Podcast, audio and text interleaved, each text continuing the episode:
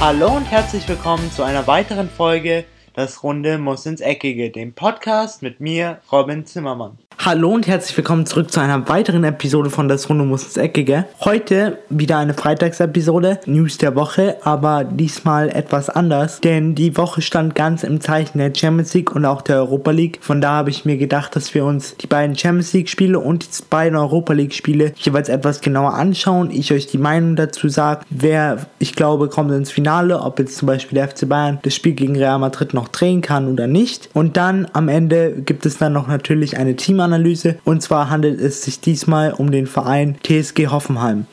Jetzt ist es soweit, wir sind endlich in der entscheidenden Phase der Saison angekommen. In der Phase, wo sich entscheidet, ob es für manche Vereine eine gute Saison ist oder nur eine durchschnittliche Saison. Natürlich, die Rede ist hier von Vereinen wie dem FC Bayern oder auch Real Madrid. Jedoch, ich wollte erstmal mit dem ersten Halbfinale beginnen und zwar dem Halbfinale am Dienstag. Hier haben Liverpool und der AS Rom gegeneinander gespielt. AS Rom meiner Meinung nach etwas glücklich im Halbfinale, da sie aufgrund des 3-0 zu Hause im Stadio Olimpico gegen Barcelona noch das 4-1 im Hinspiel drehen konnten und somit ins Halbfinale eingezogen sind der FC Liverpool doch etwas souveräner im Viertelfinale gegen Porto. Von daher standen die Zeichen von Anfang an auf Sieg von Liverpool, vor allen Dingen, weil das Hinspiel im Enfield war und wir wissen alle, dass im Enfield ist die Atmosphäre immer ganz besonders und da passieren magische Nächte und da kommt, geht auch meistens der FC Liverpool als Sieger vom Platz. Hier war es genauso, denn Liverpool hat von Anfang an das Spiel bestimmt. Die ersten 10 Minuten, da taten sich die Reds ein bisschen schwer. Da schien AS Rom wacher und konzentrierter. Doch dann begann die Salah-Show und zwar in der 35. Minute konnte Mohamed Salah das erste Mal durch ein Traumtor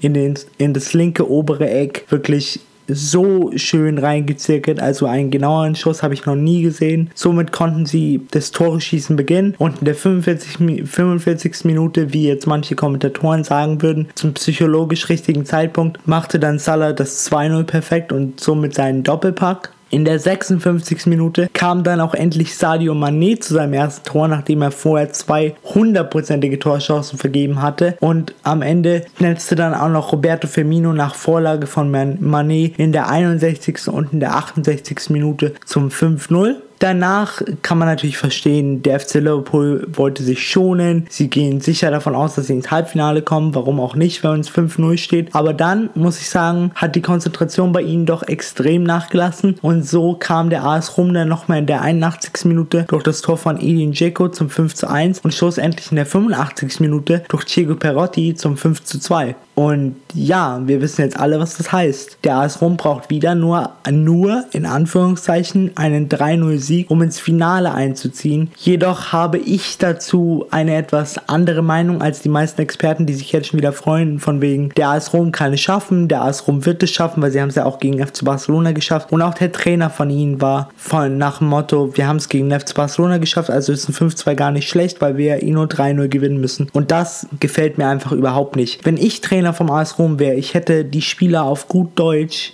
zusammengeschissen, denn ein 5-2 im Halbfinale der UEFA Champions League gehört sich einfach nicht. Und da soll man sich auch nicht drauf verlassen, dass man schon einmal gegen einen Topverein 3-0 gewonnen hat, denn dass sich sowas wiederholt, ist doch relativ unwahrscheinlich. Und ich finde auch, um jetzt mal ganz ehrlich und offen zu reden, dass sie mit dem FC Barcelona im Viertelfinale doch mehr Glück als Verstand gehabt haben, somit, somit dass sie noch ins Halbfinale eingezogen sind. Denn ich glaube, wenn der FC Barcelona das Spiel, das Rückspiel im Stadio Olimpico ein bisschen ernster genommen hätte und sich nicht so sehr geschont hätte und nicht so sehr auf Leerlauf war, dann hätten sie das Spiel locker und easy nach Hause gefahren und dann wäre jetzt der FC Barcelona anstatt vom AS Rom im Halbfinale. Aber der Fußball schreibt manchmal so seine Geschichten Aufgrund des 2 zu 5 ist noch alles offen für den AS Rom. Ist natürlich schön, dass die Rom-Fans noch dran glauben, denn wir wissen natürlich alle, Glaube und Wille im Fußball ist das Allerwichtigste und der Wille kann Berge versetzen. Von daher bin ich auf jeden Fall gespannt auf das Halbfinalrückspiel am nächsten Mittwoch. Und jetzt kommen wir zu dem wahrscheinlich besten Spiel des Jahres zwischen den beiden besten Team, Teams aktuell in Europa, und zwar dem FC Bayern München und Real Madrid. Denn La Bestia Negra empfing zu Hause Real Madrid. Jedoch ging das Ganze nicht wirklich gut los für den FC Bayern. Denn schon früh musste Robben aufgrund einer Muskelzerrung ausgewechselt werden und spielte dann auch Jerome Boateng aufgrund eines Ausfallschritts, den er gemacht hat, wo er sich wahrscheinlich irgendwas in der Innenseite des Muskels gezerrt haben soll. Von daher scheint jetzt auch laut der Diagnose von Dr. Müller-Wohlfahrt eine vier bis sechs Wochen wöchige Pause nötig zu sein. Und natürlich jetzt bankt Jerome Boateng nicht nur um das Saison aus, was eigentlich schon feststeht, sondern auch um die WM in Russland. Von daher hoffe ich natürlich und wünsche ihm das, nur das Beste und ich hoffe natürlich für Deutschland und auch für ihn, dass er trotz seiner Verletzung aktuell noch bei der WM in Russland dabei sein kann. Diese zwei Rückschläge musste der FC Bayern erstmal verdauen und aufgrund dessen veränderte sich auch das Spiel ein bisschen, denn Robben wurde früh für Thiago ausgewechselt und wir wissen alle, dass Thiago eher ein zentraler Spieler ist und nicht ein Außenspieler. Von daher rückte dann Müller auf die rechte Außenbahn und Müller ist jetzt kein Robben. Also Müller geht nicht gerne in 1 gegen 1, 1 Dribblings, sondern eher so ein Freigeist. Der geistert so durch die Strafräume. Jeder Verein fürchtet ihn, denn er ist immer immer da, wo kein anderer Spieler ist und wo kein anderer Spieler ihn erwartet. Aber trotzdem die Fähigkeit im 1 gegen 1 so anzutreten wie ein Robben hat halt Müller nicht. Und deswegen wurde die rechte Seite doch etwas abgeschwächt. In der 28. Minute nach deutlichem Chancenplus für den FC Bayern kam dann auch der FC Bayern zum wichtigen 1-0 von Joshua Kimmich, der eigentlich meines Erachtens flanken wollte, aber da streiten sich so ein bisschen die Geister. Aber schlussendlich der Ball landete im Tor und das ist alles, was zählt. Danach hatte der FC Bayern noch deutlich weitere Chancen, vor allem durch Franck Ribéry, der wirklich brilliert hat in diesem Spiel. Der hat Dani Carvajal, den Rechtsverteidiger, der jetzt aufgrund einer Verletzung auch das Rückspiel verpassen wird, oft auf seinen Hosenboden gesetzt und trotzdem konnte der, konnte der FC Bayern kein Kapital aus diesen Chancen schlagen und dann kam es, wie es kommen musste, mal wieder zum psychologisch richtigen Zeitpunkt. In der 44. Minute schoss dann Marcelo das wichtige Auswärtstor und so stand es zur Halbzeitpause 1 zu 1. Davon ließ sich der FC Bayern aber immer noch nicht unterkriegen und auch in der zweiten Halbzeit hatten die Münchner ein deutliches Chancenplus. Doch durch einen kapitalen Abwehrfehler von Rafinha kam Real Madrid dann zum 2 zu 1 in der 57. Minute durch Marco Asensio, was zu dem Zeitpunkt wirklich unverdient war. Ich muss es so sagen, es tat mir auch unfassbar leid. Ich war teilweise echt unfassbar genervt und unfassbar sauer, muss ich sagen. Aber so ist Fußball, wenn man seine Chancen nicht nutzt, dann bekommt man hinten die Tore rein. Schlussendlich hat der FC Bayern dann noch alles versucht, um vielleicht noch das wichtigste, wichtige 2-2 zu schießen. Es gelang den Münchnern nicht, deswegen fährt jetzt Real Madrid mit einem 1-2 zurück nach Madrid und erwartet dann den FC Bayern nächste Woche Dienstag zum Rückspiel. Ich muss sagen, es ist noch alles möglich, also keine Panik auf der Titanic an alle FC Bayern Fans, es ist noch alles möglich, sie können es noch schaffen. Wenn wir uns nur an das letzte Jahr erinnern, im Viertelfinale, da war das Hinspielergebnis genauso und im Rückspiel konnten die konnte der FC Bayern über 90 Minuten auch 2-1 gewinnen. Über die Verlängerung brauchen wir jetzt danach nicht mehr reden, weil die ging nicht so schön aus. Aber trotzdem, der FC Bayern kann es schaffen. Vor allen Dingen wird David Alaba wieder zurück sein anstelle von Rafinha. Und für Robben schaut es auch nicht so schlecht aus. Und sie gehen mal stark davon aus, dass auch er im Rückspiel bereit sein wird. Von daher gehe ich mal stark davon aus, dass das ein komplett anderes Spiel sein wird. Und wenn der FC Bayern es schafft, seine Chancen zu nutzen, und davon hatten sie wirklich reichlich im Hinspiel, dann können sie auch in Madrid zwei bis drei Tore schießen, locker. Und ich meine, wenn Juventus es schafft, bis zur 90. Minute 3-0 in Madrid zu führen, dann schafft es der FC Bayern ja wohl auch. Der FC Bayern reist mit breiter Brust nach Madrid an alle FC Bayern-Fans. Lasst euch nicht unterkriegen. Wir haben immer noch Jupp Heynckes. Jupp Heynckes hat immer noch ein Ass im Ärmel und die ganze Mannschaft ist gut drauf. Sie schaffen das. Lewandowski wird jetzt auch zu seiner Form finden, die er mal 2013 hatte im Halbfinale gegen Real Madrid, wo er vier Tore geschossen hat. Und dann ist alles gut. Dann steht der FC Bayern im Finale und dann haben wir das Traumfinale. Klopp gegen Jupp Heynckes. Bevor wir jetzt noch zur Teamanalyse übergehen, gehen wir jetzt erstmal zu den zwei Europa League Spielen. Und zwar hatten wir am Donnerstag nicht nur Sp das Spiel Arsenal gegen Atletico Madrid, sondern auch Marseille gegen RB Salzburg. Aber beginnen wir doch erstmal mit dem Topspiel und zwar Arsenal gegen Atletico Madrid. Die Zeichen hier standen von Haus aus auf Topspiel. Beide Mannschaften wirklich höchst motiviert, denn wenn beide Mannschaften, wenn eine der beiden Mannschaften nicht den Titel holt, wovon man doch stark ausgeht, dass dieser Titel sich zwischen diesen beiden Mannschaften Mannschaften entscheidet, dann wäre es für, ein, für einen der beiden Mannschaften wirklich eine katastrophale Saison. Von daher haben beide Vereine von Haus aus alles in die Waagschale geworfen, was sie hatten. Jedoch aus Atletico-Sicht begann das Spiel nicht wirklich gut, denn Simir Versalco kassierte in der zweiten Minute die erste gelbe Karte und in der zehnten Minute flog er dann mit Gelb-Rot vom Platz. Was heißt das? Die schnellste gelb-rote Karte in der Geschichte der Europa League. Danach nahm das Spiel so ein bisschen seinen Lauf. Man kennt natürlich dann Atletico Madrid, was natürlich auch der Unterzahl dann geschuldet war, dass sie sich extrem weit zurückgezogen haben. Arsenal kam zu ein paar Torchancen, aber Oblak par parierte immer glänzend, ist ja auch nicht umsonst einer der besten Torhüter der Welt. Jedoch schlussendlich belohnte sich dann der FC Arsenal in der 61. Minute durch das Tor von Alexandre Lacassette mit dem 1 zu 0 und das wäre schon ein gutes Ergebnis für ein, fürs Rückspiel gewesen. Natürlich, sie hätten auf jeden Fall mehr Tore machen müssen, wenn man über 80 Minuten lang in, in Überzahl spielt. Da hätte man auch mehr Kapital draus schlagen können. Und dann aufgrund, dass sie ihre Chancen, genau wie der FC Bayern gegen Real Madrid, ihre Chancen nicht genutzt haben, kam es, wie es kommen musste. Und zwar in der 82. Minute kam Atletico Madrid zu einem Konter. Ich weiß zwar nicht, wie das passieren kann, wenn man in Unterzahl gegen einen anderen Verein auch noch auswärts spielt, aber sie kamen zu einem Konter und Antoine Griezmann verendete das dann in einer in der Manier eines Top-Stürmers und schoss somit in der 82. Minute das wichtigste wichtige Ausgleichstor. Jetzt stehen die Zeichen eher auf einem Atletico Madrid-Sieg, denn sie haben jetzt das wichtige Auswärtstor und wir wissen ja alle, bei Torgleichheit zählen die Auswärtstore doppelt. Von daher reicht Atletico Madrid schon ein 0 zu 0 und gegen Atletico Madrid Tore zu schießen ist von Haus aus nicht leicht, aber wenn man dann von vornherein Tore schießen muss, dann weiß das natürlich Atletico Madrid und die, Man und die Mannschaft von Diego Simeone auch. Und dann, glaube ich, wird es besonders schwer für den FC Arsenal, nachdem sie sich jetzt schon in Überzahl so schwer getan haben, in Madrid Tore zu schießen. Aber wir werden sehen und ich bin auf jeden Fall gespannt. Falls ihr nächste Woche Donnerstag nichts vorhabt, kann ich euch auf jeden Fall empfehlen, da mal reinzuschauen, denn es wird bestimmt ein klasse und wirklich Weltklasse-Spiel. Beide Mannschaften auf jeden Fall auf Augenhöhe. Auch hier in diesem Spiel ist noch alles offen, nichts entschieden und das ist genau so, wie Halbfinals sein sollten.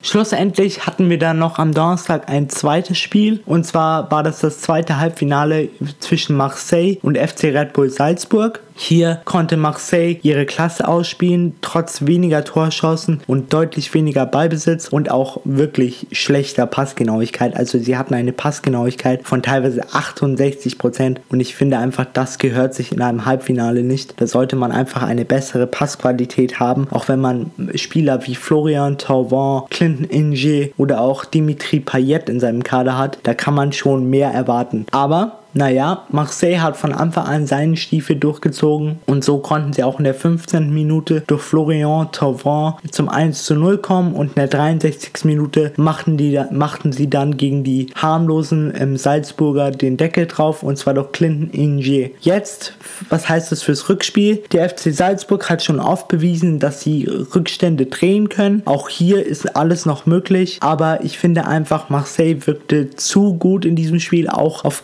äh, auch auch aufgrund kleiner Schwächen von Red Bull Salzburg in der Defensive, aber offensiv wirkte Marseille einfach viel zielstrebiger und viel äh, konsequenter als die Salzburger. Von daher gehe ich mal stark davon aus, dass wir Ende Mai Marseille im, im Europa League Finale sehen werden.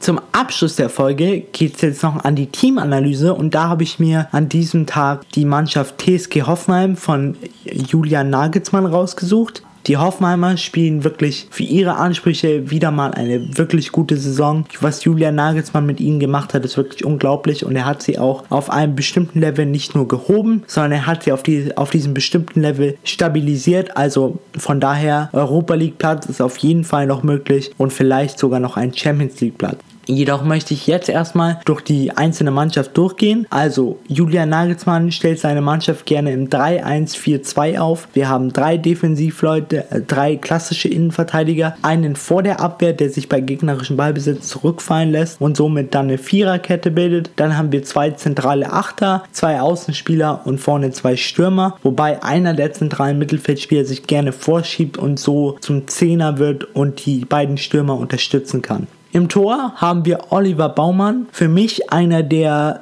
unterschätztesten Torhüter in der Bundesliga, denn was der hält, ist wirklich teilweise unglaublich. Er ist ein richtig guter Rückhalt für Hoffenheim und das Blöde für ihn ist, dass Deutschland so viele gute Torhüter hat. Ansonsten würde ich ihn mal auf jeden Fall zur Nationalmannschaft einladen, denn ich glaube, er hätte es sich auf jeden Fall verdient. Dann in der Dreierkette haben wir mehrere Optionen. Und zwar zum einen Benjamin Hübner, Kevin Vogt und Harvard Nordweit. Das wäre für mich so die Dreierkette, die am stabilsten wirkt. Denn alle drei sind nicht die langsamsten, alle drei sind groß, alle drei sind zweikampfstark. Insbesondere Vogt ist für mich, was den Spielaufbau angeht und die Spielintelligenz auch wirklich gut. Von daher so würde ich die drei aufstellen. Und dann haben wir noch einen, der dahinter steht, und zwar Kevin Akponguma, ein Talent, wirklich gut, gut für sein Alter, schnell und auch wirklich zweikampfstark, kopfballstark, aber ich glaube, ihm fehlt es noch so ein bisschen an Zeit und ein bisschen an Erfahrung, bis er wirklich einen festen Stammplatz bei Hoffenheim innehaben kann.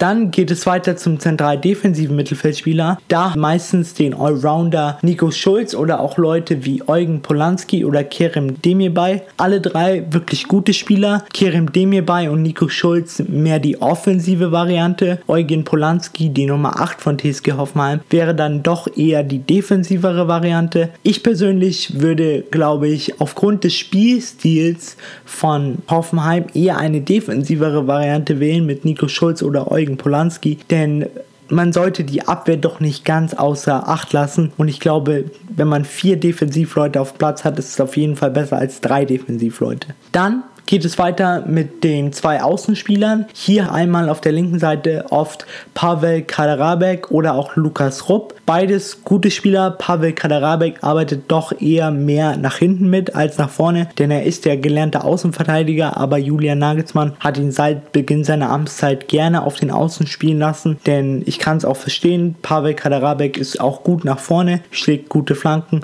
von daher auf jeden Fall keine schlechte Entscheidung. Und auf der rechten Seite haben wir einen der Shooting Shootingstars von Hoffenheim und zwar Andrej Kramaric. Der Hoffenheimer zeigt von Saison um Saison, wie gut er denn eigentlich ist und dass Leicester City ihn eigentlich niemals hätte abgeben müssen oder abgeben sollen. Aber naja, Hoffenheim hat zugeschnappt und es war auf jeden Fall ein guter Kauf. Denn er schießt immer Tore, er ist gut für Vorlagen, er ist im Passspiel gut, er ist im 1 gegen 1 Dribbling gut und ich hoffe, dass er im Gegensatz von Serge Gnabry und Marc Uth zum Beispiel Hoffenheim noch lange erhalten bleibt.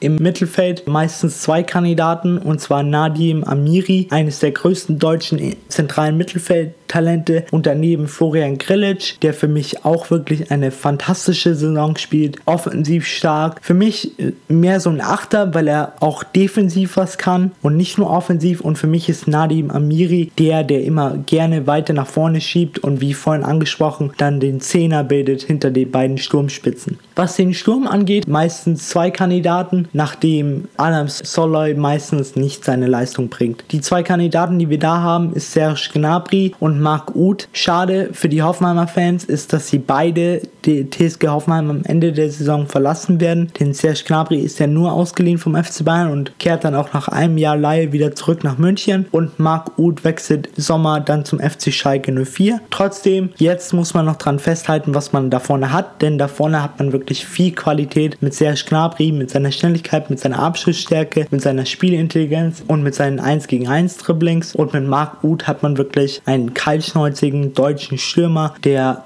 alles, so ziemlich alles reinmacht in die Saison, was ihm vor die Füße fällt. Und ich glaube, auch wenn es den, den Hoffenheimer Fans nicht gefallen wird, dass er ein richtig guter Fang für Schalke 04 in der nächsten Saison sein wird. Jetzt nochmal zur Personalie Julian Nagelsmann. Wirklich allerhöchsten Respekt, was er mit dieser Hoffenheimer Mannschaft seit seinem Amtsantritt angestellt hat, denn sie, er hat sie stabilisiert, er hat sie auf jeder Position besser gemacht. Was ich ein bisschen schade finde, ist, dass der TS, das TSG Hoffenheim immer am Ende der Saison ihre besten Spieler abgeben muss. Aber naja, wenn man halt nicht jemand wie der BVB oder der FC Bayern ist, dann muss man halt zwangsläufig, wenn ein größerer Verein anklopft, seine Spieler abgeben. Aber ich bin mir auch sicher, dass der Julian Nagelsmann nächstes Jahr oder in der Transferphase im Sommer auf jeden Fall wieder die richtigen Schlüsse ziehen wird und wieder richtige, richtig gute Leute einkaufen wird. Aktuell im Gespräch stehen Andres Finn Bogerson vom FC Augsburg als Ersatz für Marc Uth und dann noch Leonardo Birkencourt als Ersatz für Serge Gnabry. Von daher sollten sie sich die beiden holen, bin ich mir sicher, dass sie auch für die nächste Saison gut aufgestellt sein werden. Das war's jetzt soweit mit der heutigen Episode.